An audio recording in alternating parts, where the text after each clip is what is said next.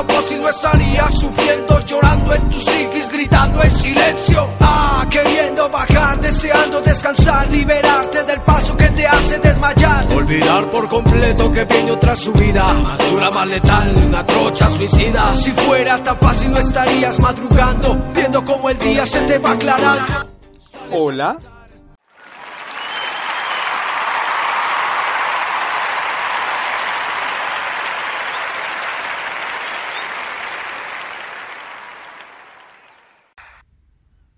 Qué chévere estar de nuevo con ustedes en un día tan importante como hoy, Día Internacional de la Mujer.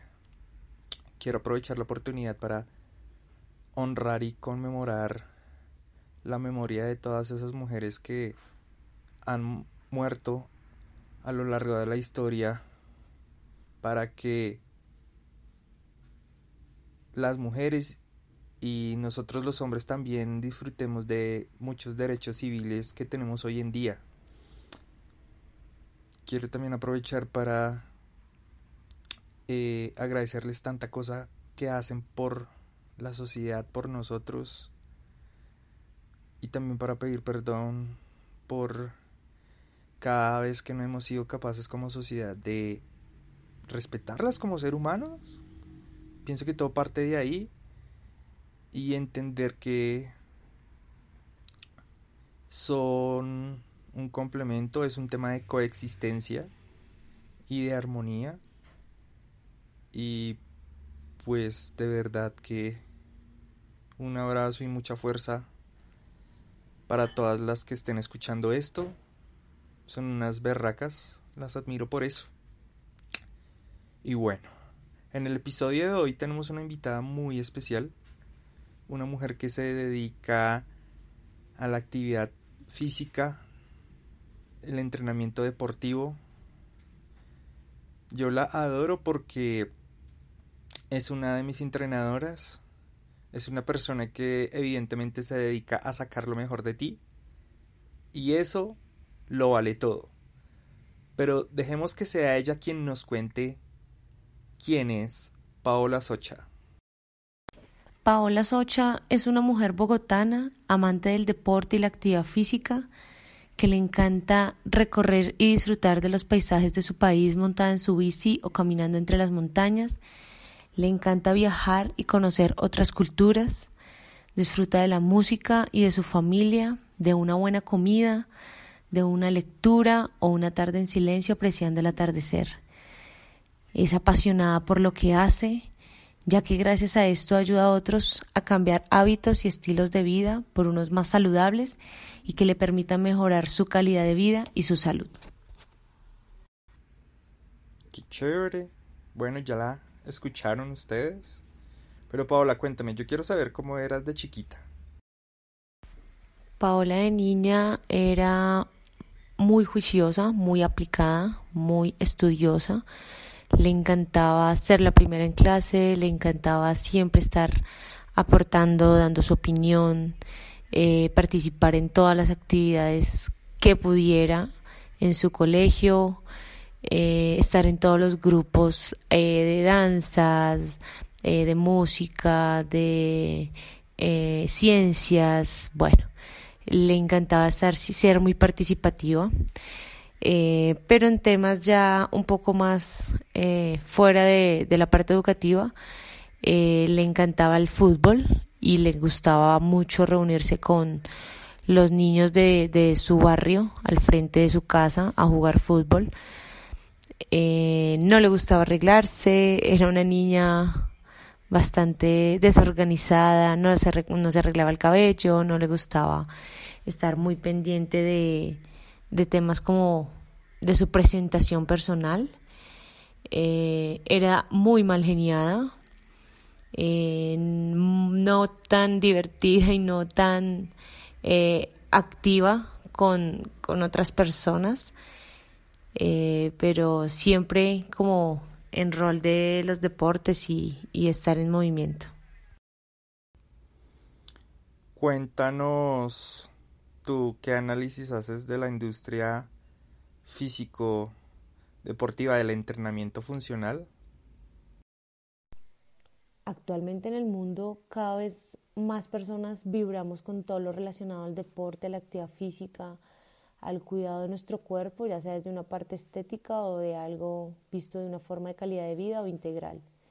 Pero también de la misma forma está en crecimiento todas las pequeños negocios y grandes negocios eh, que ofrecen a, la gente, a la comunidad, a la población entrenamientos y estos servicios. Pero lamentablemente siento que a pesar de que hay bastante demanda, y hay bastante oferta. Eh, muchas no son de la misma calidad y las que están tal vez contempladas eh, prima el tema económico más que un servicio de calidad. Totalmente de acuerdo contigo.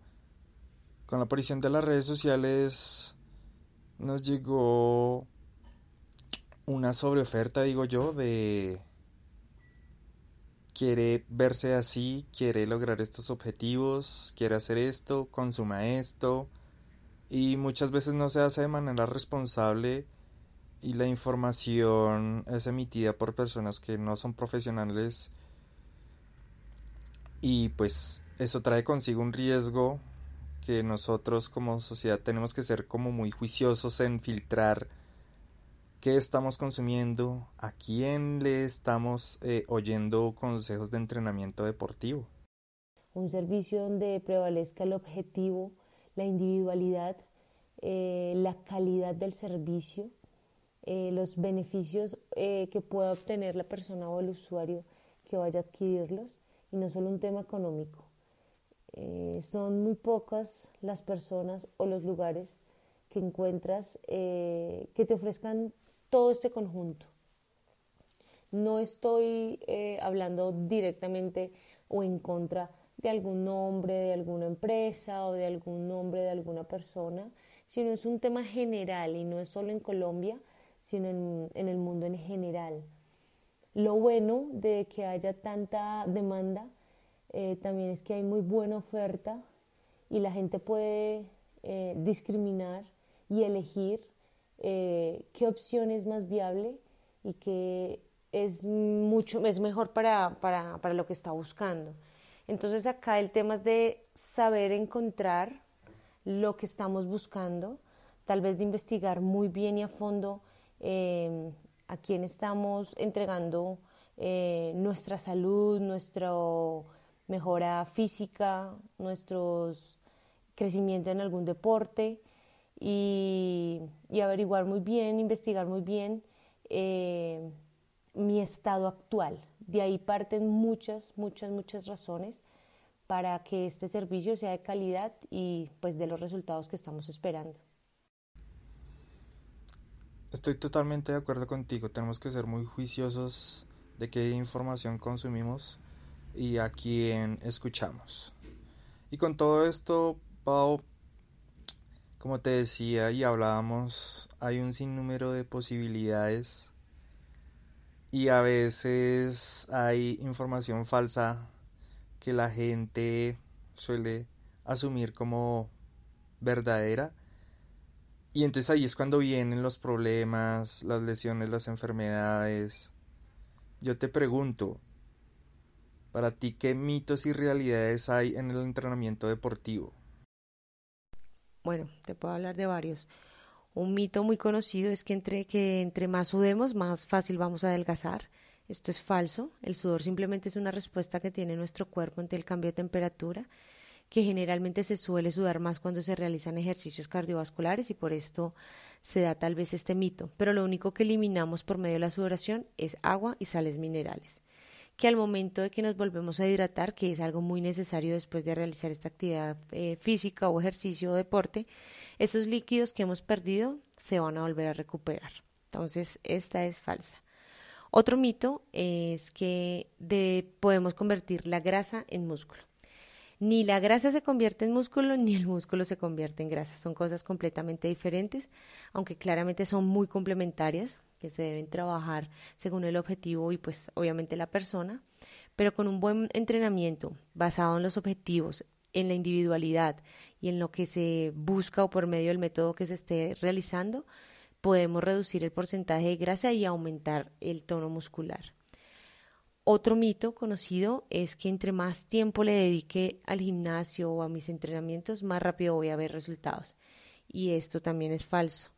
La cantidad de tiempo que le dediquemos no es igual a los resultados que vamos a obtener, pero sí la calidad y la selección de los ejercicios o métodos o deporte que realicemos, bien dirigido y ojalá guiado por un profesional, va a dar unos muy buenos resultados en el tiempo que, que, se necesite. No todas las personas son iguales y acá prima la individualidad. Otro mito muy conocido también es que si tenemos que comer antes o después de, de, de nuestros entrenamientos, que un 20% de proteínas o un 30% de carbohidratos, bueno, esto también varía mucho y se debe guiar de un profesional, como lo es un nutricionista, quien debe asesorarte según tus objetivos, según tu biotipo, según lo que tu mm, cuerpo va desarrollando. Eh, debes o no, o puedes o no comer antes, durante o después de tus entrenamientos. Pues ahí está. Todas las personas somos diferentes y algo que le funciona a la otra persona no necesariamente tiene que funcionar para nosotros. De ahí la importancia de asesorarse de un profesional para cumplir los objetivos según nuestras propias necesidades. Yo te pregunto, Paola, alguien que quiera mejorar su rendimiento físico deportivo, ¿por qué debería asesorarse de ti?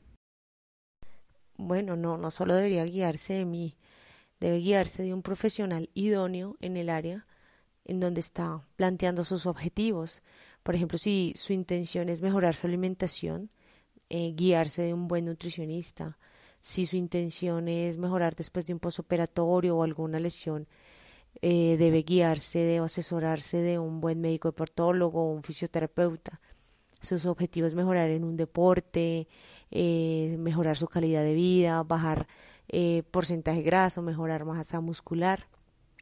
Podría asesorarlo yo o cualquier otro compañero idóneo en el área que le guíe en el paso a paso de qué forma hacerlo, que sea progresiva, que sea algo individual, que maneje bien eh, los ejercicios, que sepa de posturas, de conciencia muscular, pero ante todo que lo disfrute, que aproveche cada entrenamiento, que valga la pena eh, cada, cada día que se levante a hacer el ejercicio, no, que no sea sufrimiento, sino que sea un disfrute, que sea un regalo para su cuerpo, para su día, y que logre, que ese lograr objetivos de, de lo que se esté planteando, bajar grasa, aumentar masa, sea ojalá un segundo plano y que lo primero sea disfrutar, disfrutar cuidarse, disfrutar su cuerpo, disfrutar cambiar un poco de ambiente y, y, buscar entrenar cada día mejor, no por algo estético, sino por calidad de vida.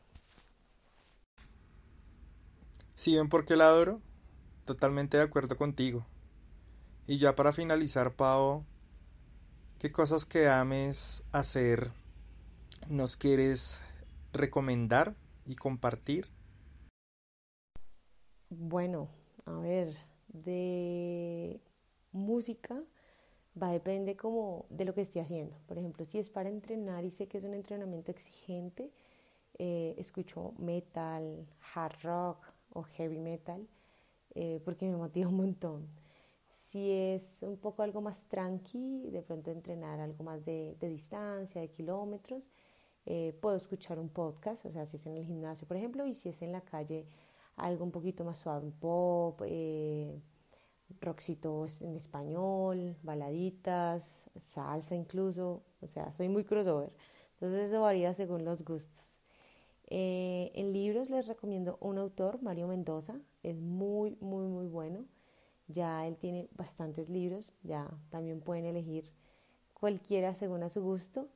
Eh, o, leer también novelas, leer libros eh, espirituales, leer libros, por ejemplo, de, crecimiento personal. Es muy, muy bueno, nos trae buenas ideas. Y de películas, hay una que me encantó, que se llamaba Wonder o Extraordinario. Eh, trae un mensaje muy lindo, lo vi con mi sobrina y